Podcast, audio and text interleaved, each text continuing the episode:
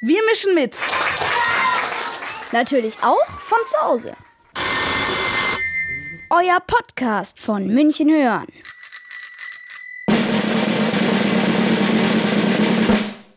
Salam. Merhaba. Dobriden. Buongiorno. Bonjour.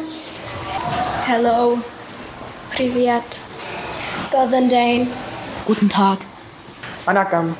Wir waren mittendrin, mitten im Lernen, mitten im Schuljahr. Und dann kam es. Das Virus. Wir konnten und dürften nicht in die Schule gehen. Wir sollten zu Hause lernen. Wir wollten Beiträge für München hören machen, aber dazu hätten wir mehr Zeit gebraucht und hätten auch Leute interviewen müssen.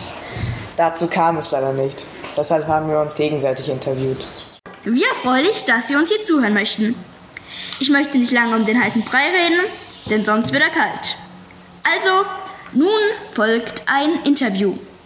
Auch ein herzliches Hallo von meiner Seite, an der gerade noch zwei weitere Personen sitzen.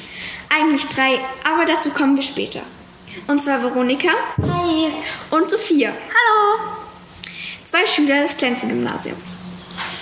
Kommen wir nun zur ersten Frage. Wie ging es euch denn in der Homeschooling-Zeit? Ich finde den Präsenzunterricht besser, da ich in der Homeschooling-Zeit mir alles selbst beibringen muss, aber dafür kann ich ausschlafen. Okay, und wie ging es dir, Sophia?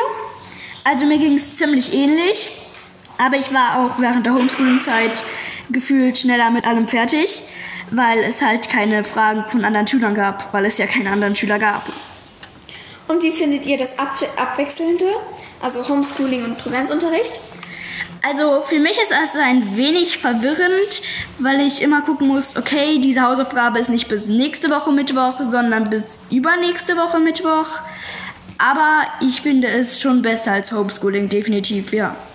Ich finde es auch besser, aber ich finde es auch sehr schade, dass wir nicht die ganze Klasse sehen können. Ah, und wie finden das die Lehrer? Also mir gefällt es auf jeden Fall besser, euch wenigstens alle 14 Tage wieder zu sehen. Dieses Homeschooling war für uns alle ganz furchtbar. Wir haben dreimal so viel gearbeitet und waren nicht halb so zufrieden mit uns, haben immer das Gefühl gehabt, dass wir irgendwie euch nichts Gutes tun können. Eigentlich wollten über Schülerrechte und das Recht auf Schule recherchieren. Warum darf ich nicht im Unterricht essen? Warum darf ich nicht immer auf Toilette gehen? Warum soll ich nicht zu spät kommen? aber durch Corona hat sich so manches auf den Kopf gestellt.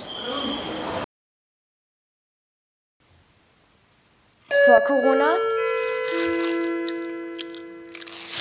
Ach Sophia, du hattest die ganze Pause Zeit, um zu essen. Jetzt pack's bitte weg. Okay. Während Corona.